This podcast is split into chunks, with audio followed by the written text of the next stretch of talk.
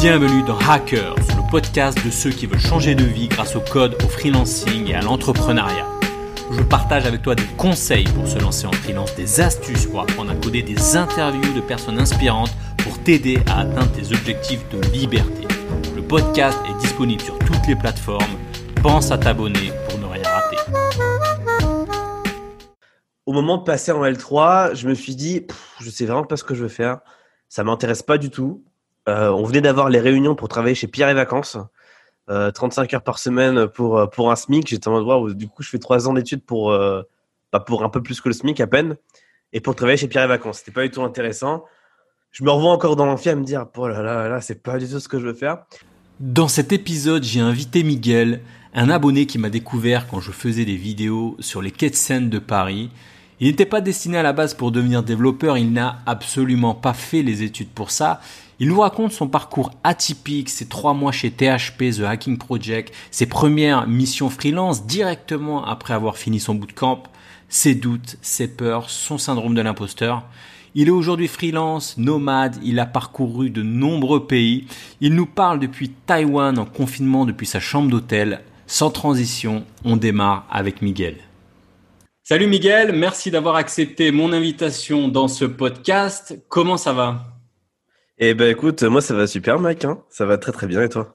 Super, ça va très bien. Alors j'ai voulu que tu passes sur ce podcast justement pour partager ton expérience de, de développeur et, et, de nomade.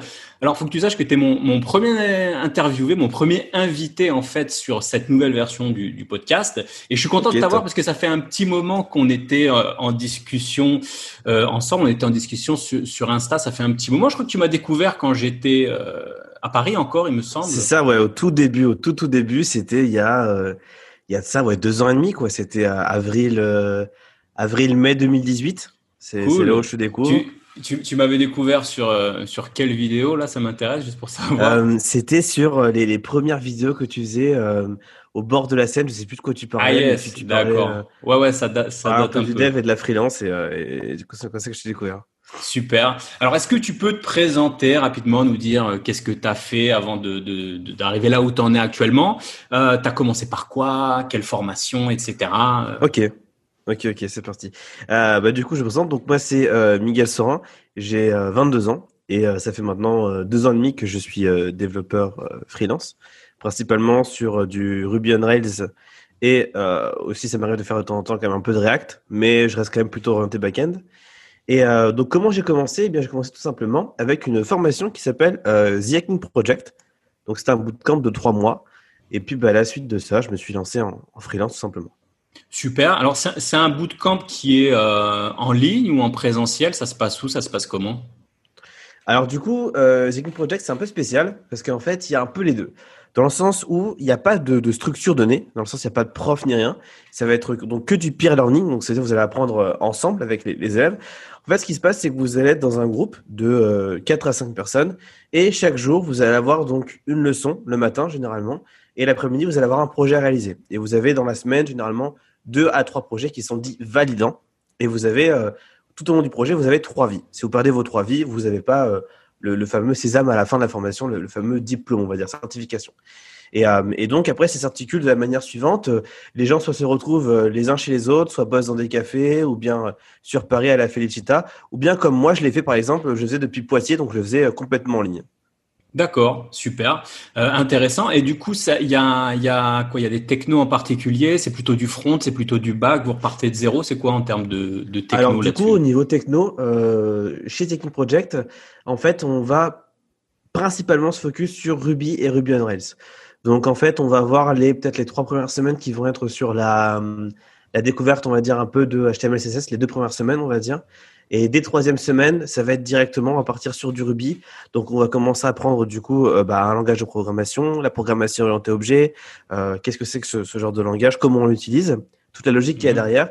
Et une fois que c'est fait, on va donc partir sur les frameworks. Donc, on va prendre un framework de, de Ruby un peu plus léger comme Sinatra. Puis après, on va passer sur du Rails. On va apprendre du coup à faire à faire des choses avec Rails et euh, à la fin des semaines de Rails, on va faire deux projets, euh, deux, assez, deux assez gros projets validants. Le premier, c'est une boutique en ligne et euh, le deuxième, c'est une sorte de Airbnb-like. Donc, qui permettent un peu bah, de, de, remettre un peu bah, en, en pratique tout ce qu'on a appris.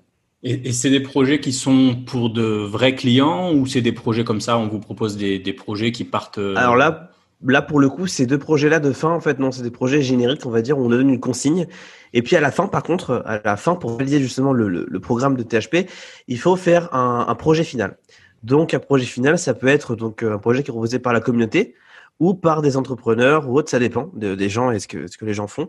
Et, euh, et après, du coup, il faut donc réaliser ce projet-là. On a deux semaines pour le réaliser, pour réaliser un MVP. Ensuite, il est présenté et il est jugé par un jury. Et à la suite de ça, on sait si oui ou non euh, on, a, obtenu du coup le fameux euh, Sésame, la fameuse certification. Ok, c'est une certification, euh, comment on dit, homologuée, validée par l'État, ou c'est un truc à eux, à titre personnel? Non, c'est un truc à eux. C'est plutôt pour se dire voilà, bon, on a réussi. J'ai été au bout de la formation. Mon projet de fin a été validé. Mes compétences ont été validées par le jury. Donc voilà, c'est plus dans ce sens-là. Mais pour le coup, la certification montre quand même, par contre, le nombre d'heures qu'on a passé à apprendre le code. Ok. Et rappelle-moi, la durée de ce bootcamp, c'est trois mois, c'est ça? C'est trois mois, ça c'est 12 semaines. C'est 12, semaines, intensives. Ok, ouais, vous apprenez, euh, ouais, vous apprenez beaucoup de choses en, en 12 semaines. Alors, en termes de, en termes de prix, c'est cher le The Hacking Project? Pour les personnes qui nous écoutent, je pense qu'il y en aura peut-être qui seront intéressés. C'est de l'ordre de quoi? C'est sûr, c'est sûr, c'est sûr. Alors, du coup, ce qui se passe, c'est que euh, là, au jour d'aujourd'hui, euh, maintenant, c'est 350 euros euh, pour les trois mois il me semble que c'est 300 euros après si on commande un peu en avance. Et maintenant, il est aussi possible de le faire financer par son, euh, par son euh, le CPF. Le, euh, Attends, le 350 euros, c'est vraiment, ça me paraît vraiment pas cher. Oui, oui, c'est vraiment pas cher. Pour le coup, en fait, c'est vraiment en fait l'objectif de THP, c'était un peu disrupter un peu ce, tout ce qui était dans le tech, qui se faisait déjà, par exemple, comme on prend le wagon, qui est à 3500 euros, Aeronac, qui est aussi dans les 3-4 000 euros, c'est à peu près les tarifs. Et justement, eux, bah, comme ils n'ont pas de structure et pas de professeur, ils peuvent du coup se permettre bah, du coup, de faire des tarifs qui sont beaucoup moins chers. Et c'est une approche qui est complètement différente parce que là, pour le coup, c'est plutôt axé sur le peer learning et le fait que les élèves apprennent entre eux. Donc c'est une approche qui est différente. Et même au tout début, moi, quand j'ai commencé THP, et quand je fais la session 4, eh bien à l'époque, c'était complètement gratuit, dans le sens où en fait, vous avez une caution à payer. Donc moi, je vais payer une caution de 200 euros. Et si à la fin, je finissais THP en ayant fini le projet, euh, le projet euh, final, eh bien, je récupérais mes 200 euros. Ok. Super. Bon, les, les cas maintenant. Ok. Et, les créateurs, c'est des Français derrière Hacking Project Ouais, ouais, ouais, bah, derrière, du coup, il y a eu donc euh, Félix Godet, Félix Godet et euh, Charles Daquet. Mais maintenant, euh, il n'y a plus que Félix Godet et aussi Guillaume, donc qui est, qui est maintenant de chez de chez Project. Et ouais, ouais, donc c'est des Français. C'est des Français en fait qui sont qui ont créé Hacking Project en fait avec. en fait, ils, ne savaient pas coder à la base. Et un jour, ils se sont dit, bah, ce serait bien qu'on apprenne à coder et sont posés à, devant euh, une formation qui s'appelle euh, The euh, Odin Project, et donc qui est une formation, on va dire, sur Rails. Et donc de là est venue du coup l'idée de The Project. Ils se sont dit, bah, ça serait bien en fait que ce qu'on vient de faire, on était quatre, on était trois quatre, à apprendre Rails ensemble en suivant ce programme-là. Bah, ce serait bien qu'on le qu'on le fasse, mais pour vraiment être dev web et qu'on le fasse à plus grande échelle et de d'une meilleure manière. Et du coup, c'est comme ça que The Hacking Project est né. Super. Et, et, du coup, tu me parlais aussi à un moment là, tu me parlais de la validation des, des projets par le jury, etc. Euh, c'est qui le, le profil? C'est les, les, CTO de la boîte ou c'est des intervenants extérieurs? Comment, comment ça se passe Alors, en fait, euh, alors en fait euh, maintenant, ce qui se passe, c'est que c'est des intervenants extérieurs et aussi des, des, gens de la boîte. Alors, ça dépend. Donc, ça dépend. Les jurys sont souvent assez mixtes. En fait, on a souvent un intervenant extérieur, donc un professionnel, donc quelqu'un qui est dans le dev depuis assez longtemps, un dev senior, un dev qui ont 10, 15 ans d'expérience, qui viennent valider nos projets, qui justement au niveau technique bah, vont être assez euh, bah, rigoureux et vont justement voilà pouvoir nous dire bah écoute tiens c'est c'est bien, ça marche, mais bon, tu vois, là, niveau technique, t'as pas été assez rigoureux ici, et ici, et ici. Donc, euh, donc on a ça, et puis on a des profils aussi un peu plus axés, on va dire, euh, type commercial et autres, qui vont justement, bah, des fois, quand y a, quand le projet a une volonté de, de, de, de, de, de continuer derrière THP, de, voilà d'en faire vraiment MVP, d'en faire une startup derrière, et ben justement, c'est aussi, aussi cet aspect-là, des fois, de, de gens qui sont un peu plus dans le domaine commercial. Mais euh, oui, il y a toujours des professionnels qui viennent euh, valider justement les. Ouais. Et ils forment un peu à toute la partie un peu justement, tu disais commercial, peut-être entrepreneuriat, tout ce qui est éventuellement euh, lancer une startup, etc. Vous vous abordez un peu ces sujets-là ou ça reste euh, au cas par cas? Non, pas du, non, pas pour le coup. Je, pour le coup, c'est vraiment axé vraiment que niveau code. Donc en trois mois, et ils ont un deuxième programme qui s'appelle donc THP Next. Et en fait, c'est trois mois encore après après donc THP Web, on va dire THP Code où là vous apprenez donc euh, bah, Ruby on Rails, euh, etc. Eh bien, on vous propose du coup trois mois supplémentaires pour apprendre aussi bien React.js. Euh, mais aussi eh bien avoir de meilleurs process euh, au niveau bah, du, du, travail d'équipe, des, des, des, process dans une boîte, comment ça se passe. Euh. en fait, on va, c'est c'est une, seconde partie de la formation qui est beaucoup plus professionnalisante, on va dire. Et vous allez apprendre bah, bien plus de choses, bien plus de, soft skills que vous aurez besoin en entreprise, comme par exemple, comme tu parlais justement avec euh, avec avec Git justement, avec cette histoire de branche. Bah, justement, là, on va plus se voir en détail justement comment est-ce qu'on travaille bien en groupe et comment ça se passe bah, justement en, en entreprise. Et, euh, et ouais, donc aussi, bah, bien sûr, React, comme je disais, du coup, ce qui fait qu'à la sortie des six mois de formation de The Project, vous êtes un développeur junior, même assez, euh, même au junior, dans le sens où vous, êtes full stack, euh, vous êtes vraiment full stack et vous avez vraiment comme une très bonne maîtrise de, pas mal de compétences, je trouve. Et en termes de conditions d'acceptation, j'imagine qu'ils n'obligent pas, euh, enfin, je j'en sais rien d'ailleurs, mais, mais je pense pas qu'ils aient cet esprit de dire, voilà, on, accepte uniquement les personnes qui ont le bac ou bac plus 2 ou bac. Euh, comment ça, se passe en fait sur le processus de, recrutement des, candidats? Enfin, il y a un process, il y a, des, choses à respecter ou c'est assez souple, assez libre, un peu comme 42 et ce genre d'école? Ouais. Alors c'est donc euh, assez souple dans le sens où en fait quand vous démarrez THP, vous avez les trois premières semaines maintenant qui sont gratuites dans le sens où vous pouvez tester du coup euh, bien THP pendant trois semaines et c'est complètement gratuit. Et du coup, lors de ces trois semaines-là, vous allez tout de suite voir du coup si vous êtes fait ou non pour la formation, si le rythme vous va. Parce que faut savoir quand même que, comme je disais, c'est une formation qui est très intense. C'est du 8h, 17h, 5 jours par semaine et, euh, et on s'arrête pas. C'est-à-dire que voilà, ça, ça enchaîne, ça enchaîne, ça enchaîne.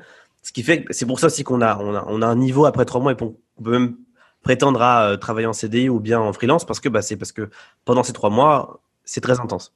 Et euh, bah, justement, ça permet du coup ces trois semaines-là de voir un petit peu le rythme, mais de voir aussi eh bien bah, si le code on apprécie, si quelque chose qu'on aime bien faire ou non. Donc il n'y a pas vraiment de sélection à l'entrée, c'est que de la motivation.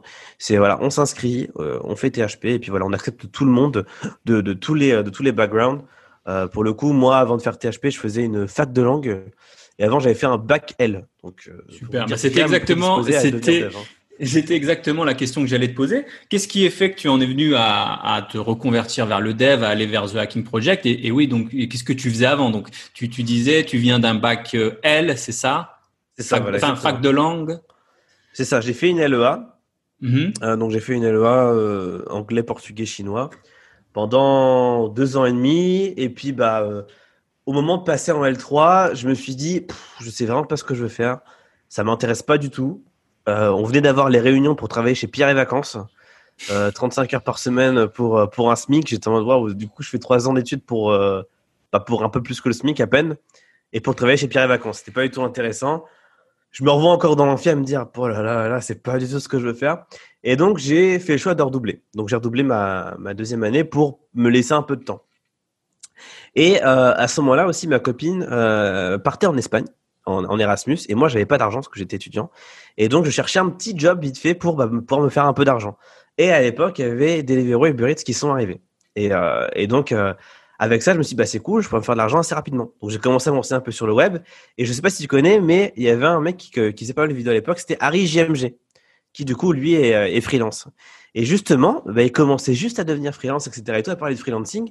Et là, je vois une vidéo où il dit euh, euh, devenir freelance et gagner 400 euros par jour. Et là, je vois cette vidéo, je me dis waouh, c'est c'est beaucoup quand même parce que je voyais mes courses que je faisais à 3-4 euros la course. J'étais en 400 euros par jour. Ça, m'a l'air d'être trop beau pour être vrai.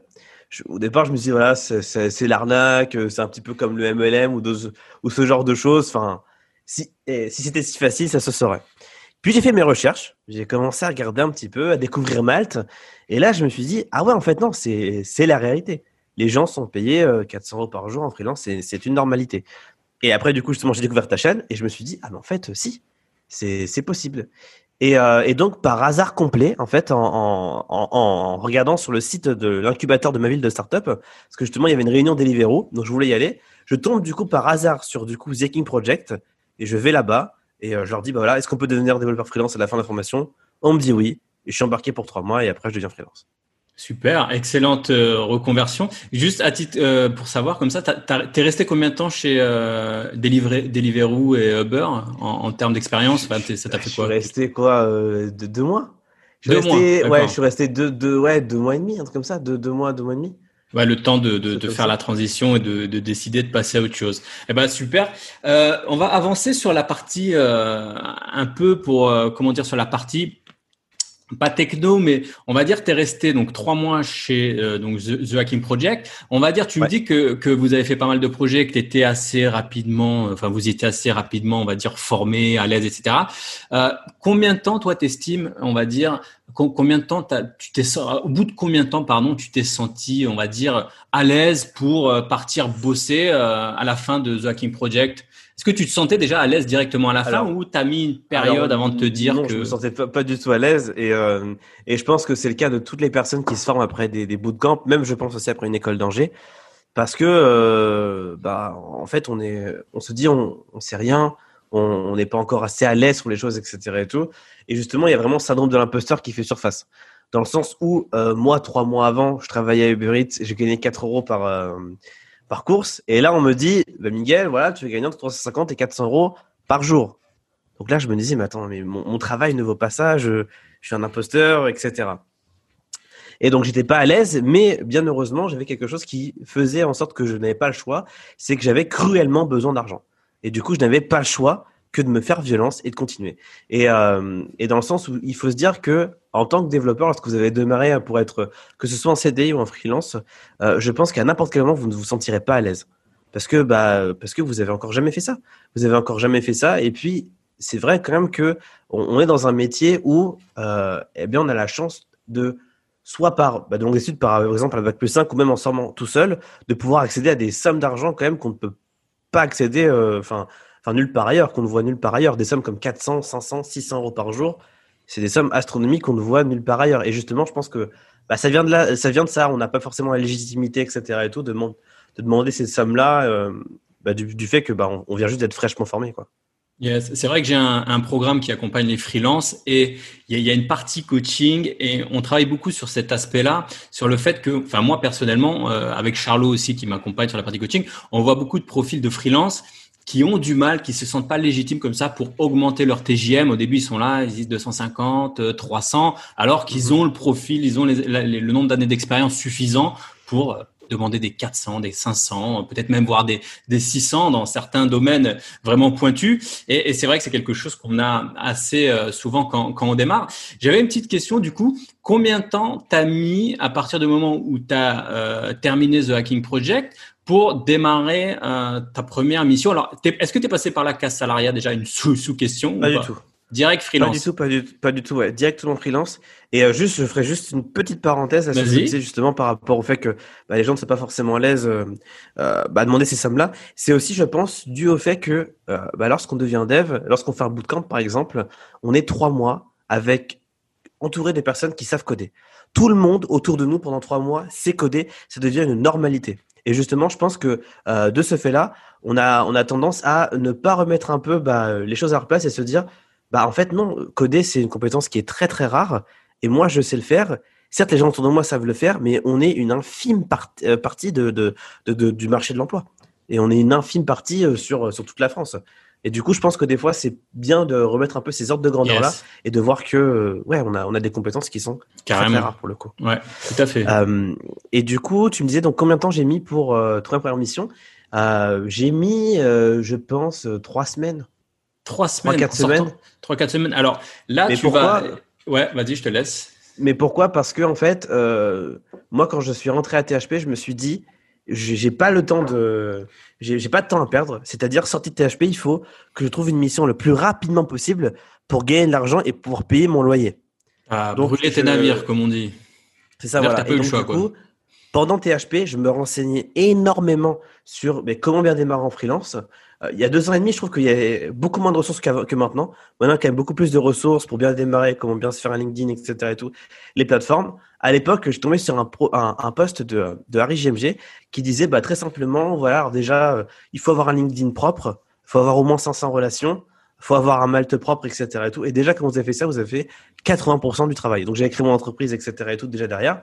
Et donc, ce qui fait que euh, quand je suis arrivé à la fin de THP, j'avais euh, 6 ou 700 relations sur Malte qui étaient que dans le développement web et que dans le Ruby on Rails. Ce qui fait que du coup, bah, j'avais une grosse, grosse traction sur mon profil Malte. Ce qui fait que très vite, j'ai eu une mission. Tu veux dire sur ton profil euh, LinkedIn plutôt? Ouais, ouais. Mais du coup, en fait, l'attraction de mon profil LinkedIn réorienté vers mon Malte parce que du coup, je l'avais mis en lien. Ok, super. Et donc tu disais donc tu as trouvé directement bah, quasiment assez rapidement, c'est plutôt bien, bah, c'est génial même j'ai envie de dire. Et, justement j'aimerais bien que tu parles un peu aux, aux personnes parce que alors c'est un truc qui revient euh, sans cesse, moi j'arrête pas de l'entendre et j'aimerais bien euh, que ce message passe à un maximum de personnes parce que j'ai énormément de personnes dans ma communauté qui me disent ouais Mike tu parles souvent de, de tu vantes un peu le système euh, euh d'aller en freelance etc euh, mais non c'est pas possible d'être freelance directement. Il faut passer par la case salariat CDI se faire une expérience pendant deux trois ans. Et au bout de deux trois ans peut-être que tu pourras aller en tant que freelance T'en es la preuve que on peut aller directement en freelance. Qu'est-ce que tu penses? Bah, Je pense que tu, tu me contrediras pas. Ah oui, pour, pour moi, c'est complètement possible. C'est complètement possible. Par contre, euh, parce qu'en fait, moi, je pense que ça demande quand même euh, de, de, prendre un peu ça avec des pincettes dans le sens où quand on démarre comme ça en, en freelance, en sortant d'un bootcamp de trois mois et qu'on est assez junior, euh, on pourra pas faire toutes les missions. Dans le sens qu'on va vous demander des fois des missions qui sont euh, bien au-dessus de vos compétences. Et en fait, c'est là que réside le piège. C'est, il faut pas accepter justement des missions qui soient beaucoup trop dures pour vous dès le début, parce que là, sinon, vous allez passer un mauvais moment. Parce que vous êtes avec, avec un client qui est des attentes professionnelles, vous, vous démarrez tout juste, vous êtes un peu perdu, vous savez pas encore, bah, comment faire, etc. et autres. Donc, c'est pour ça qu'il faut avoir quand même pas mal de clairvoyance, je pense, quand on démarre en, en freelance comme ça, en étant junior, et euh, avoir aussi un, un, très gros recul sur soi et sur ce qu'on a encore à apprendre. De se dire, voilà, bah, Là, je démarre. Par contre, j'ai encore ça à prendre, ça à prendre. Et du coup, tant que j'ai pas franchi cette marche-là, je pourrais pas accepter tel genre de mission, tel genre de mission. Et, Il faut voilà y aller pas à pas. Comment enfin, ça t'est déjà arrivé de refuser des missions en te disant non, j'ai pas encore le niveau, c'est des missions que j'accepterai d'ici peut-être un an ou peut-être plus tard. T'en as déjà refusé et sur et on va dire sur sur quels critères? Je veux dire, tu tu te basais par exemple, tu te dis, je sais pas, euh, ça a l'air trop gros pour moi ou c'est la techno qui n'est pas encore alignée avec mon niveau de compétence. Euh, je maîtrise pas ce framework. Euh, sur quoi bah, par exemple, par exemple, quand j'ai démarré, en fait, j'avais eu plusieurs offres. J'avais eu un moment une offre une première offre pour faire une application sur Shopify. Et mhm. puis euh, une deuxième pour euh, monter une, boutique Shopify en liquide. Et une troisième j'en avais une c'était pour mettre euh, pour créer une API et euh, mettre la mettre en relation avec deux ou trois autres API sur différents serveurs. moi je sortais tout juste de THP, j'avais pas encore utilisé d'API si ce n'est qu'avec des gemmes ou autres. Donc vraiment je, je maîtrisais pas du tout le, le, principe de REST etc et tout. Enfin tout ce qui était call etc je ne voyais pas du tout comment ça fonctionnait, je ne maîtrisais pas. Et par exemple, bah là, quand j'ai vu cette mission-là, j'ai fait quelques recherches de mon côté et je me suis dit, bon, euh, là, j'ai encore jamais vu ça. Ça me paraît quand même une, un sacré morceau. Je vais peut-être plutôt viser un peu moins grand. On va voir un peu des missions où on me demande moins de choses et où je vois plus facilement comment je vais m'en sortir plutôt que de partir là-dedans. Et donc, du coup, par exemple, bah, j'ai fait à un moment une petite application sur Shopify. Après, j'ai fait un bot Messenger qui était relié avec un chronomètre. Et voilà. Et puis peu à peu, voilà, j'ai commencé à step up comme ça. Et oui, enfin, dans tous les cas, de toute façon, vous allez sentir que, euh, que par exemple, il y a une mission où vous voyez bien que ça, vous paraît vraiment beaucoup plus compliqué, beaucoup trop compliqué pour vous. Ça, ça vous saute aux yeux dès le début, de toute façon. Yes. Donc toi, tu as eu plutôt une recherche en termes de, si, si on devait aborder un peu ta, ta stratégie, euh, tu as plutôt été, on va dire, tu as, été plutôt, euh, comment dire, tu allé prospecter euh, des clients ou tu as plutôt attendu qu'on te contacte sur Malte? Comment ça s'est passé? Est-ce que tu avais une stratégie ou pas? Ou, À part, je veux dire, Alors, du coup, euh, bien sûr, accepter beaucoup de, de, de contacts sur LinkedIn. C'est quoi en fait? Alors du coup, moi, ma stratégie principale, ça a été en fait de d'avoir vraiment le meilleur des profils sur LinkedIn et sur Malte, de mhm. vraiment avoir vraiment un profil qui, qui, qui tombe première page directement, parce que en fait, il faut savoir que Malte, quand même, euh, je pense que, enfin, au niveau de freelance euh, dev web, c'est peut-être 80% des missions qui passent par Malte. Pour le coup, ça génère une traction de folie. LinkedIn, c'est pareil. Et euh, on a la chance, c'est vrai, en tant que dev, d'être dans un milieu où on n'a pas forcément besoin de rechercher des missions. Enfin, moi, en tout cas, ça fait deux ans et demi que je suis freelance. j'ai moi, je, je, dirais, je dirais quand on a un bon profil, parce que justement, moi, je tombe sur des personnes qui ont quand même, euh, qui sont justement sur Malte, qui font pas mal d'erreurs de débutants, qui ont un profil qui se retrouve en page, en page 58 et qui ah bah sont, qui sont jamais contactés. Et je pense que là où tu as été fort, là où tu étais bon, c'est que tu as, as, tout misé dès le départ et c'est une excellente stratégie, euh, tout miser sur avoir un bon profil. Moi, je vois énormément de profils et ça m'attriste des profils qui sont créés comme ça en, même pas 10 minutes, ouais. le nom, le machin, les, il n'y a même pas d'expérience, il n'y a pas de, y a pas de détails. Ça, je suis d'accord parce que du coup, moi aussi, là, ça fait maintenant à peu près depuis janvier que je fais du mentoring. Donc, Mhm. j'accompagne aussi des devs freelance euh, à se lancer. Et, euh, et c'est vrai que oui, je te rejoins là-dessus. C'est triste à voir. Des développeurs qui sont, qui sont brillants. Mais quand il s'agit de faire une belle plateforme, de faire une belle vitrine pour eux, bah, ils sont perdus. Ils sont perdus. euh, ils font des profils, voilà, comme ça à la volée. Leurs photos sur LinkedIn, par exemple, elles sont, elle est toute grise, toute bleue. Enfin, ça donne pas envie de cliquer, quoi. Ça donne pas envie d'aller voir. Leurs expériences, elles sont mélangées avec leur reconversion et autres. Et on n'a pas des beaux profils et des bons profils bien clairs. Yes, exactement. Et du coup, tiens, tu me disais que tu fais du mentoring, tu le fais, euh, tu le fais via, tu le fais via une plateforme, tu le fais comment à titre personnel, pour des amis, Alors, comment ça se euh, passe? En fait, ce qui s'est passé, c'est que euh, bah, après un an et demi en, en freelance, on me demandait beaucoup de conseils chez THP parce que du coup, Mhm. bah, il y, a, il y a toujours cet aspect communautaire qui, qui reste là. Je reste encore vraiment énormément en lien avec euh, cette école-là. Et euh, beaucoup de gens me demandaient, bah, écoute, Miguel, bah, moi, j'ai aussi me lancer, comment t'as fait? Et euh, du coup, en voyant ça, je me suis dit, bon, bah, je vais commencer peut-être à essayer d'aider les gens parce que bah, je vois quand même qu'il y a des choses quand même que je commence à repérer, que j'ai fait et qui font que ça marche. J'ai fait un e-book, ça n'a pas vraiment marché pour le coup. Ça n'est pas vraiment les gens parce qu'au final, bah, c'est vrai que lors, comme ça, dans l'accompagnement bah, du coaching, c'est très compliqué de transposer les mots avec la voix. Quoi. Enfin, les mots ont une limite. Et donc, euh, j'ai commencé du coup le mentoring après en janvier. Et euh, du coup, tout simplement, euh, je dis aux gens, bah, écoutez, voilà, si tu veux, euh, je te fais du mentoring. Donc, on va se voir, je sais pas, deux heures par mois. Ça va te coûter 100 euros par mois. Par contre, si tu trouves pas de mission ni rien, c'est tu fais rembourser. Dans le sens où si t'as pas de mission à la fin du mois, tes 100 euros, je te les rends. Et Cool. du coup, c'est comme ça que j'ai commencé. Maintenant, je travaille du coup directement euh, en parallèle avec euh, avec THP, justement dans la formation Next. Justement, maintenant, ils ont intégré du coup le fait d'avoir bah, cet aspect donc euh, bah, full stack avec euh, framework front-end, etc. Mais aussi coaching professionnel, donc euh, dont je dont je me dont je m'occupe. Super. Et donc, est-ce que tu peux nous parler, euh, je rebondis sur un, sur un truc qui n'a rien à voir, mais est-ce que tu pourrais nous parler de ta, ta, ta première mission? Tu me disais, enfin, tes premières missions, elles ont duré combien de temps? Tu nous parlais d'un bot et tu nous parlais d'un, d'une application Shopify. Ça, ça a duré combien de temps à peu près? Alors ma, ma toute première mission, elle a duré, euh, elle devait durer 3-4 jours. D'accord. Euh, en termes de TJM? J'étais à 300 euros par jour, donc ça devait être du euh, 1200-1900, on avait convenu. Ok. Et euh, ben, en plus d'ailleurs, euh, justement, ça fait écho parce que justement, c'est à ce moment-là que j'avais vu ta vidéo. Enfin, je vais y revenir après. Mais donc, donc je commence les premières missions et la personne se vend directement comme étant dev elle-même et euh, me disant voilà, écoute, j'ai pas le temps de faire cette application-là, euh, mais écoute, c'est super simple, t'as juste ça et ça à faire. Enfin, t'inquiète pas, voilà. Donc c'est trois jours, basta.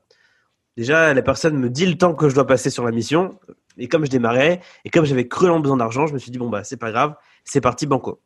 Donc, je me lance dans la mission, et au final, il fallait, euh, c'était une mission très simple où il fallait en fait juste changer la page checkout euh, de, la, de, de boutique Shopify.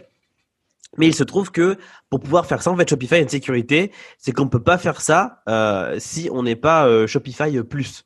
Et pour Shopify Plus, il faut avoir fait plus de 1 ou 2 millions de- d'euros de, vente. Et moi, donc, je, je vois ça quoi au bout peut-être de 2-3 heures de travail.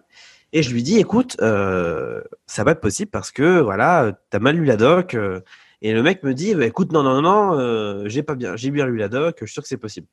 Donc pendant 4-5 jours, je, galère, etc. et tout, à bidouiller. Au final, avec une injection de, JavaScript, etc. et tout, j'arrive à changer un peu la page de checkout, etc. Et au final, le mec euh, est pas content du résultat et il me paye que la compte. Donc j'étais payé, je crois, euh, 300 ou 200 euros sur les 900 1200 euros. Quoi. Donc, euh, T'étais passé, euh, t'étais passé par Malte? Pas du tout, j'étais passé à côté parce que du coup, moi je m'étais dit, j'ai envie d'avoir de l'argent directement. Et le problème de Malte, c'est que, bah, premièrement, il n'y a pas de versement d'acompte. C'est l'argent est gardé sur Malte. Et euh, deuxièmement, eh ben, il y a des frais aussi sur Malte. Vous avez environ 20% de frais et la personne aussi en face a 10% de frais. Ce qui fait que bon, je m'étais dit, euh, si je peux me mettre ça en plus dans la poche, Mais en contrepartie, euh, ils te garantissent aussi le, le paiement. Enfin, à mon avis, tu aurais eu plus de chances de, de pouvoir mettre un peu la pression euh, Ah, bah, bien sûr, bien sûr. mec euh, si c'est sûr et certain. sur Malte. C'est sûr. Yes. Pour le coup, Malte, franchement, c'est une excellente plateforme pour, pour ça parce qu'il y a vraiment beaucoup de sécurité. Euh, le staff est euh, super sympa. Les gens sont adorables chez Malte. Et pour le coup, même en, en termes de visibilité, plus vous faites des missions chez Malte, plus vous en avez. Et je prends par exemple le cas de Ornella. Euh, Ornella, depuis le début, on n'en fait que ses missions par Malte. Et toutes ses factures, elles sont passées par Malte. Et maintenant, euh, enfin, elle a énormément de demandes sur Malte. Enfin, c'est Ornella, pour les personnes qui écoutent ce podcast, qui est une personne que avec qui je t'avais mis en relation, euh, d'ailleurs que j'avais vu à Bali, qu'ils étaient passés, etc., qui sont euh, qui sortent de l'école 42, il me semble, et qui d'ailleurs elle, je crois, a fait du React.js et qui travaille ouais, avec Frontend. Dan Frontend qui travaille beaucoup sur Malte. Ouais. Et d'ailleurs, il lui était arrivé, tiens, j'en profite parce que ça fait partie du même sujet, sans, sans rentrer dans, dans les détails, euh, dans les détails privés, mais ils avaient eu du mal avec un client et, voilà, ils avaient, et, je crois qu'ils avaient contacté Malte, ils n'étaient pas passés en direct, etc. Et ça avait été un peu compliqué. Moi, j'avais retenu cette histoire en me disant, oui, faire attention quand, quand on ne passe pas, quand on passe pas par Malte, quoi. Bah, c'est vrai que Malte, pour le coup, euh, ça, en tout cas, le, premier mois, ça coûte un peu cher parce qu'après, ça passe à 5% de, de juste de, de, taxes de Malte. Euh, donc oui, le premier mois, c'est vrai que 20%, ça fait un peu mal. Mais au final, vous êtes vraiment gagnant. quoi. Après, tu me diras, tu sais, si tu passes, euh, moi j'ai plutôt été par le circuit assez classique des SS2I sur des missions plutôt longues, mais tu me diras, euh, c'est ce qu'ils prennent euh, en, règle générale, hein, même si t'es freelance. Ah oui, bah oui, oui, Ils prennent 20, 15, 20%. Je veux dire, c'est, en fait, faut voir mal comme une sorte de, de, de SS2I en. Ouais, ouais, ouais, ça, je suis d'accord. En, plateforme amélioré, ouais. Et, et donc, à la suite de ça, donc première mission qui était un petit peu un échec, mais bon, j'avais déjà eu 300 euros je pouvais au moins payer le loyer du mois de juillet. Donc j'étais content. Et où tu payes un, loyer à, 300 euros d'ailleurs parce que ça n'existe plus en France ça. à Poitiers à Poitiers à Poitiers donc euh, donc ça ça allait quoi. Okay. mètre carré c'était 295 euros donc euh, tu peux payer le loyer. C'est bien une euh, mission une journée et, tu payes le, loyer. C'est ça voilà. Donc donc bon j'étais tranquille par rapport à ça. Et puis j'avais on, on m'a recontacté pour une autre mission et au final j'avais fait un devis à je crois que j'avais fait un devis à 3000 ou 4000 euros et au final, le mec revient vraiment en me disant, bah écoute, en fait, mon dev m'a lâché, euh, mais si tu veux, tu peux faire une reprise de devis. Et donc, je regarde le devis, il était plus à 3000 ou 4000, mais il était à 1800 euros. Et, euh, et donc, c'était pour environ un mois de travail. Non, j'ai pas compris. 1800 euros? Oui, c'est ça. Parce qu'en fait, si tu veux, il, m'avait, il, était, venu, il était venu me voir euh, peut-être début juillet en me disant voilà, moi j'aimerais bien faire ce bot-là, Messenger, etc. Et tout, comment tu me chiffrerais? Et moi, j'avais dit bah écoute, 10 jours, 10 jours de, 10 jours de travail, et t'allais sur un mois. Elle m'avait dit, bon, bah, ok, euh, pas de souci, je reviens plus tard. Après, elle m'avait dit, bah, écoute, en fait, mon dev peut me le faire et me le fait que pour 1800 euros. Donc, moi, je t'en bon, bah, tant pis, c'est pas grave. Je bon, bah, moi, j'avais ma mission sur le côté, donc je me suis dit, bah, c'est pas grave, écoute, euh, on verra plus tard. Pour plus tard, peut-être avec toi ou avec un autre. Et donc, après, euh, donc, il me contacte en me disant, voilà, mon dev m'a lâché. Est-ce que tu pourrais peut-être reprendre le devis? Et donc, bah, moi, ayant besoin d'argent, j'ai fait, mais bien sûr, 1800 euros pour un mois de travail, il n'y a aucun problème. Et donc, euh, j'ai travaillé du coup ouais, pendant ouais, euh, deux semaines et demie, euh, deux semaines et demie pour cette mission-là. Et puis au final, après, lui, c'est bien passé, il m'a quand même bien payé. Et, puis voilà, et justement, après ça, après ça, justement, après ces deux grosses galères, j'étais en mode un peu. ouais, la freelance, c'est quand même, c'est quand même compliqué. Peut-être. Et je me disais, en vrai, peut-être que je vais juste démarcher à fond des gens là sur ma ville, etc. et tout, leur faire des landing pages pour 300 balles la landing page. Et puis au moins, je serai tranquille, j'aurai pas de problème. Certes, je progresserai pas en termes de dev, mais au moins je me ferai de l'argent. Et justement, là, j'ai vu ta vidéo où tu parlais justement de la bouteille de ketchup, que tu disais justement, bah, CR7 pendant l'euro qui marquait pas de but. Et que euh, quelqu'un m'avait dit, bah, écoutez, euh, ah, vous marquez pas de but, etc. et tout, c'est pas normal. Et qui disait, ouais, bah, c'est quand même une bouteille de ketchup. Euh, au départ, vous tapez dedans un coup, deux coups, trois coups. Et c'est au coup du quatrième que tout vient. Et, et c'est ce qui s'est passé pour moi parce qu'après cette mission-là, j'ai une mission longue qui m'a duré pendant un an et demi. Un an et demi, super. Euh, c'était quoi la mission? C'était sans, je rentrer dans les détails du client. Euh, ouais. je travaillais pour Souchayo, qui est une boîte de comptabilité euh, américaine, qui est fondée par deux Français. Sofayo Souche, Souche, ouais, S-U-S-H.io. Ok. Et donc, j'ai bossé pendant un an là-bas, un an, un an et demi. Et en fait, je, je, bossais directement avec le CTO. Et le CTO, il cherchait quelqu'un pour le remplacer en, termes techniques parce que du coup, il voulait plus faire son job de CTO. Il voulait euh, devenir vraiment que CIO et pouvoir du coup lancer d'autres projets à côté. Et donc, du coup, bah, il a décidé de me former. Donc, il m'a formé pendant, pendant 3-4 mois euh, à, au techno parce qu'il faut savoir que c'était un gros projet sur lequel je rentrais. C'était un projet qui avait déjà euh, 5-6 ans derrière lui.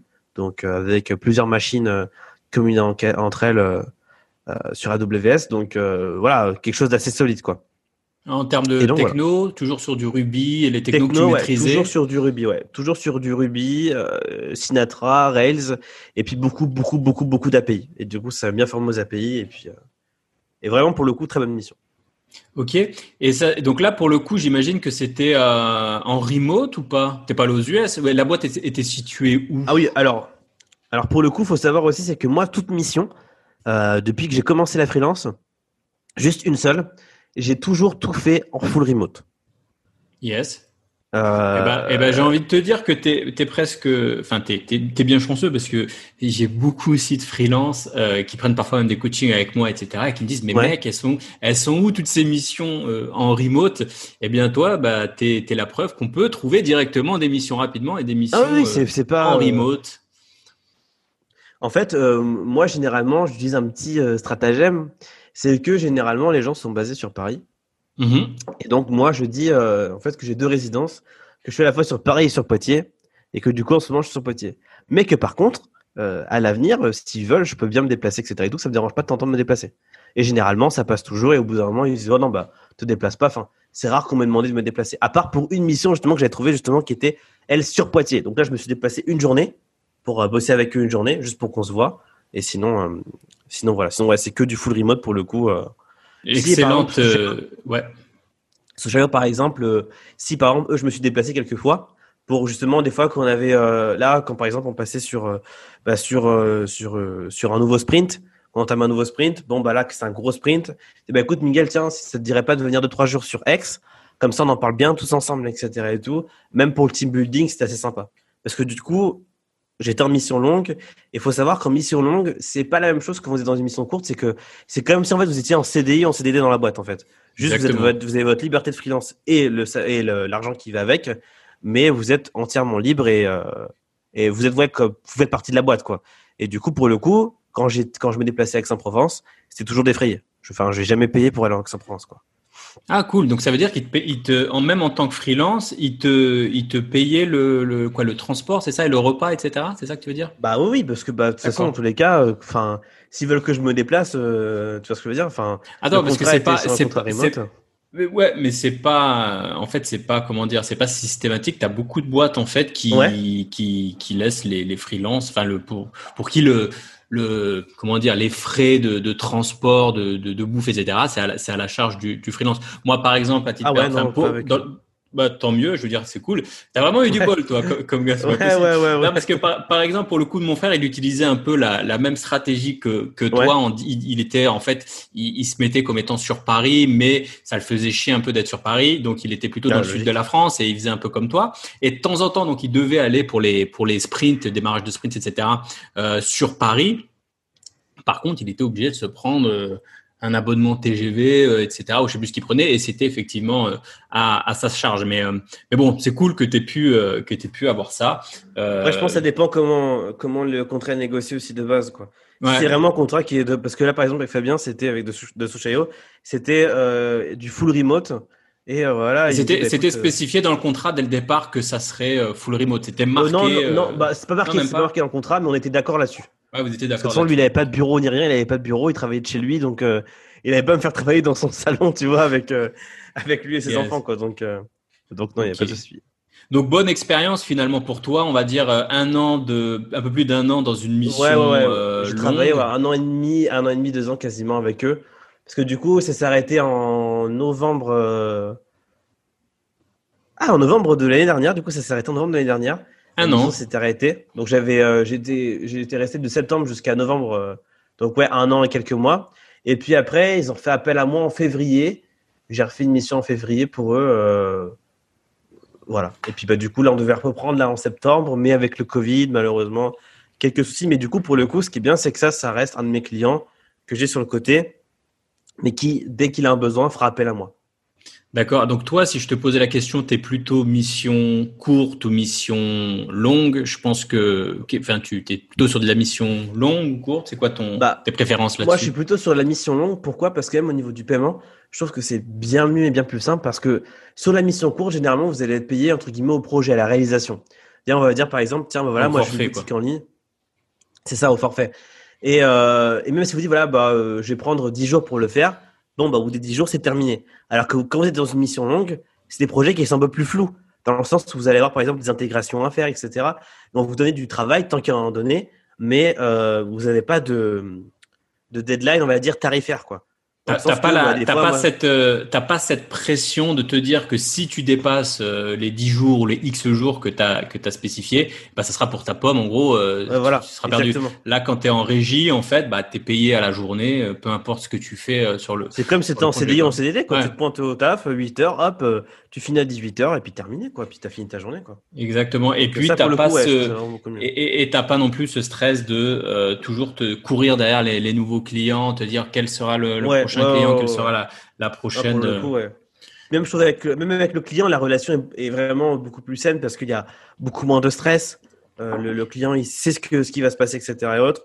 Toi aussi, il y a généralement très peu de surprises. Quoi. Et en règle générale, je dirais qu'on est plutôt sur des clients qui sont un peu plus qualifiés, des clients qui, qui s'y connaissent mieux en, en, IT, qui s'y connaissent mieux en gestion de projet, qui savent ce qu'ils veulent.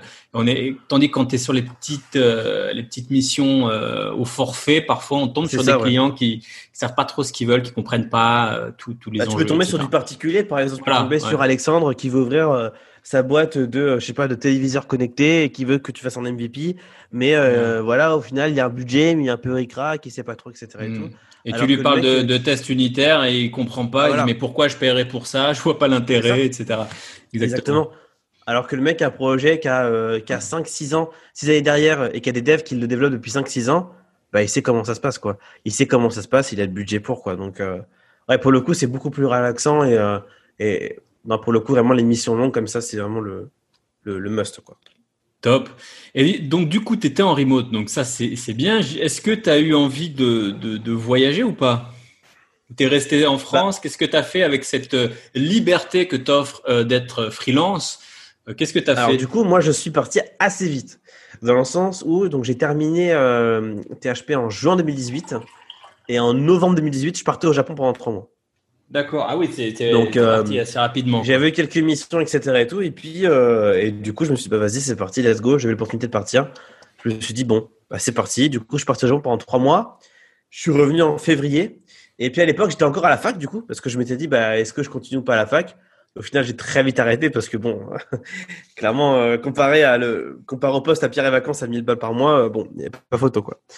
Et, et donc après, je suis reparti en mai, du coup, 2002, je suis parti en Thaïlande après, je suis revenu, euh, changé d'appartement, j'ai pris un appartement plus grand à, Poitiers. Et puis au final, ça m'a un peu saoulé. Et puis ma copine partait, euh, elle, en, Erasmus à Budapest. Du coup, je l'ai suivie. Donc en, bah, en janvier, euh, en janvier de cette année, du coup en janvier 2020. Du coup, je suis resté là-bas euh, 3-4 mois. Il y a eu le Covid. Et normalement, je comptais après partir en Corée du Sud et au Japon et en Thaïlande. Sauf qu'il y a le Covid. Donc du coup, j'ai dû attendre. Et au final, du coup, là maintenant, euh, je suis à Taïwan.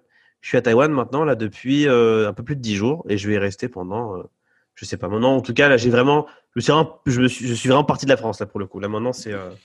Taïwan, t'es où? À Taipei? C'est la capitale, Taipei? C'est ça, Taipei, ouais, exactement. Ok, je connais un gars qui est sur le Discord là, qui, qui parle souvent. J'ai plus son nom en tête, qui est aussi euh, de, de, de Taïwan. Euh, ah cool. cool. Donc t'as fait t'as fait pas mal de t'as fait pas mal de pays. Est-ce que est-ce que tu as des, des, choses à nous partager sur, euh, euh je sais pas, ton expérience pour... Euh, alors du coup, tu n'as peut-être pas dû chercher de mission quand tu étais par exemple euh, en Thaïlande. J'imagine que tu avais déjà ton client, donc ça devait être un peu, plus, un peu plus simple. Du coup, tu as, continué à travailler. Alors, est-ce que, est-ce que déjà ton client était au courant? Est-ce que tu n'as pas eu des problèmes au niveau du décalage horaire, etc. Comment, comment ça s'est passé? Est-ce que tu peux nous partager un peu ton, ton, ton expérience là-dessus? Ouais, alors du coup, mon client est au courant. Euh, lui, ça le dérangeait parce qu'en plus de ça, lui, il travaille de la France, mais sans cesser de travailler depuis les États-Unis. Donc du coup, il y a toujours cette heure de décalage, donc euh, ça le dérangeait pas plus que ça. Tant qu'on on arrivait à se caler au moins 4-5 heures dans la journée ensemble. Je crois que c'est un peu galère euh, euh, la Thaïlande et les États-Unis, non En termes de décalage, c'est comme un peu Bali, États-Unis. Ouais, mais ça va parce que du coup, on travaillait pas ensemble parce que du coup, ah d'accord. Euh, lui c'était du lui s'occupait plutôt de la partie de ce qui était marketing, Thomas et Fabien, lui et moi, on travaillait ensemble et du coup, on avait que 7 heures de décalage, donc donc ça allait pour le coup. Mais mais ouais, non, c'est c'est c'est un agenda un petit peu voilà à se à, à bien organiser pour le coup. Donc généralement, ce qu'on faisait, c'est que lui, du coup, on travaillait de 15 heures jusqu'à, euh, enfin moi en tout cas de, l'heure au Japon de 15 heures environ jusqu'à 21h, 22h. Et mhm. puis, euh, puis voilà, du coup, je travaillais là-bas deux ou trois jours par semaine. Et puis voilà, c'est de l'organisation, euh, mais, mais ça se fait quoi. Après, par contre, c'est vrai que pour le coup, c'est vraiment une très grosse gymnastique parce qu'il faut jouer avec le décalage horaire et il faut toujours un peu avoir les, les, les, yeux sur les deux horaires. Quoi. Yes, et du coup, tu, donc, tu profitais un peu de ton, tes matinées, tu bossais l'après-midi et le soir jusqu'à à peu près 21h, c'est ça? Enfin... Ouais, c'est ça, c'est ça, voilà, je profitais bien de la matinée, puis après je bossais. Euh, puis des fois, quand il n'y avait pas besoin qu'on s'appelle forcément, bah, du coup, je faisais des journées simples, je faisais des journées par exemple de 8h à 15h, et après je sortais, etc. Yes, cool. Et, euh, et, et qu'est-ce qui t'a fait euh, que tu as eu envie de partir euh, voyager? Enfin, tu avais déjà voyagé avant, c'est quelque chose qui t'a tiré ou tu t'es dit, tiens, bon, bah, je suis remote, euh, autant, autant en profiter, quoi bah, Quand j'étais plus jeune, quand j'avais 16 ans, je suis parti avec un programme pour vivre en Allemagne pendant 3 mois. Où? Et après ça, en Allemagne. En Allemagne J'étais là-bas ouais, pendant 3 mois. Et du coup, ça m'a beaucoup plu. Et, et de toute façon, moi, c'est quelque chose que j'ai toujours voulu faire voyager, mais euh, j'avais un problème, c'est que je n'avais pas l'argent pour le faire. Et j'ai toujours mhm. dit voilà que lorsque j'aurai l'argent pour le faire, ben, je voyagerai, je, je, je, et je serai libre quoi. Parce que c'était vraiment mon objectif aussi en étant freelance, c'était d'être libre financièrement, mais aussi géographiquement quoi. Cool. Et du coup, est-ce que tu pourrais euh, envisager de revenir, enfin de revenir? Non, t'as jamais été peut-être en CDI ou, rarement. Est-ce que est-ce qu'un poste en CDI c'est quelque chose qui qui pourrait te plaire? Parce que je sais qu'il y a beaucoup de personnes qui sont en CDI qui au bout d'un moment aimeraient partir euh, freelance, mais parfois tu as des freelances aussi qui se disent bah pourquoi pas me trouver un petit poste en CDI plus tard? Est-ce que c'est quelque chose que tu envisages ou ou pas Alors quand quand ça allait pas trop, euh, quand, quand entre guillemets des fois j'ai un petit doute au niveau de la freelance, c'est que euh, voilà, euh, bah, parce que faut pas se leurrer, hein, la vie n'est pas non plus euh, toujours rose. quand ma mission s'est arrêtée avec Sushayo, ça faisait un an et demi qu'on travaillait ensemble, j'avais fait l'erreur de ne pas continuer à mettre à jour mon LinkedIn, mon Malte, ni même mes compétences, et de et de continuer à me former. Et du coup, voilà, exactement, j'ai baissé la garde. Je me suis dit, de toute façon, voilà, les vont me prendre encore pour un an. Je suis tranquille. voilà, on est on pépouze. je suis une techno que je connais les, toutes les fuseurs qui me demandaient de les faire, euh, de faire, je les pliais à chaque fois. Donc c'était vraiment très très chill quoi. Et, euh, justement, ça a été l'erreur parce que bah, quand tout s'est arrêté, je me suis dit genre ah, ok, bon, ça va, j'avais un petit peu d'économie, mais pas non plus énormément. Mais, euh, mais du coup, voilà, pour le coup, c'était un petit coup de stress. Je me suis dit, oula, faut vite que je retrouve une mission, etc. et tout, parce que bon, bah, il faut, il faut manger quoi. Et, ils t'ont pas, ils t'ont pas prévenu un peu à l'avance? Généralement, ils te, ils te préparent un peu la fin de mission, un, mois. Ils m'ont prévenu euh, genre un mois avant quoi. Un mois avant, ouais. Donc j'avais un mois, on va dire un mois, un mois et demi de battement euh, pour pouvoir voilà essayer de, de, me retourner un petit peu. Et, euh, et justement à cette époque-là, je me suis dit bon, euh, ok. Euh, est-ce que je vais retrouver des missions freelance? Que c'était pas juste de la chance que j'ai eu de la trouver, que j'ai eu de trouver cette mission-là pourquoi pas partir en CDI Et justement, on m'a fait des offres pour travailler à Doctolib à Paris, dans leur nouveau bureau. Et là, pour le coup, c'était une offre qui était vachement alléchante, pour le coup, parce que bah, le cadre était super sympa, euh, la techno de folle, vraiment, les gens et tout. Mais le gros X, ça a été la ville, quoi. C'était la ville, le fait de me dire que je vais devoir bosser 35 heures euh, là-bas dans la boîte, bon. Euh, ça, Paris, ça t'emballe pas plus que ça? Oh non, non, Paris, je enfin, j'ai, en fait, j'aime autant Paris que je déteste Paris. C'est-à-dire que Paris, c'est très joli. Mais Paris, c'est tellement un enfer pour y vivre, quoi. Le métro, les, les voitures de partout, les gens, enfin, c'est, c'est pas agréable, quoi. Enfin, tu es, comme, euh, comme mon frère. Moi, j'aime bien Paris. C'est vrai que bosser quand t'as toutes les galères du métro, etc., c'est un peu, c'est un peu relou, mais c'est, c'est une ville que j'aime bien. En fait, moi, je pense que Paris, ce qui est très bien, c'est quand t'as un scooter et que tu peux te déplacer tout seul sans prendre le métro. Voilà, ou alors, que, ou alors quand tu bosses, ou alors quand tu bosses pas loin, euh, que t'as pas trop de métro à faire. Moi, à un moment, tu vois, j'étais euh, à Hôtel de Ville, je bossais euh, sur les Champs Élysées, j'avais quoi, trois, quatre stations, tu vois. Ça c'est le top parce que bon, voilà, au pire tu prends un Vélib, tu rentres chez toi en, 20 minutes. Ouais, toi ça c'est agréable pour le coup. Mais quand tu te retrouves à l'autre bout de Paris, c'est vrai que ça ou, ou en banlieue, parfois tu peux partir aussi sur des missions loin. Ah bah là, c'est une horreur. Hein. C'est là, plutôt. ouais, ouais, moi j'ai déjà eu ça, c'est pas, c'est pas fou. Euh, cool. Et du coup, donc là, en ce moment, donc tu restes sur euh, Taïwan. Qu'est-ce que tu vas faire là? C'est quoi la suite pour toi? Tu, tu restes à Taïwan ou tu découvres euh, Bah du coup, moi la suite pour moi, c'est un peu de, de, voir comment ça se passe, comment je me plais. Euh, moi, je suis adepte du slow traveling, c'est-à-dire que moi, j'aime pas, euh, j'aime pas rester une semaine ici, une semaine là-bas, une semaine là-bas. De toute façon, maintenant avec le Covid, c'est plus possible de le faire. Mm-hmm. Donc, donc non, je peux bien me poser à Taïwan, voir comment les choses me plaisaient. Et puis euh, voilà, de voir euh, si la vie me plaît ici. Euh, peut-être après, ça me plaît pas, je bougerai, je rebougerai en Thaïlande ou en Corée du Sud. Alors toi qui aimes pas trop, hein, bah ouais, bah bienvenue. Toi, toi, toi qui aimes pas trop la ville, Taïwan, ça doit être bien, bien speed comme ville. J'adore la ville, mais je n'aime pas Paris. Je m'explique. c'est par exemple Tokyo. Tokyo, je suis tombé amoureux avec cette ville. Tokyo, pour moi, c'est excellent. Enfin, je, vraiment, je, j'adore cette ville. C'est-à-dire que voilà, c'est l'énergie de partout, il y a des choses à faire de partout, c'est merveilleux, tu as des, as des buildings qui sont magnifiques, tu as des choses à faire tous les jours, tu as des coins dans la ville que tu peux découvrir tous les jours. Enfin, c'est fou. Euh, et c'est pratique, quoi. C'est pratique, le, les, les transports sont super pratiques, c'est super propre, euh, les gens sont sympas, il n'y a pas de risque, etc. et tout, il n'y a pas de...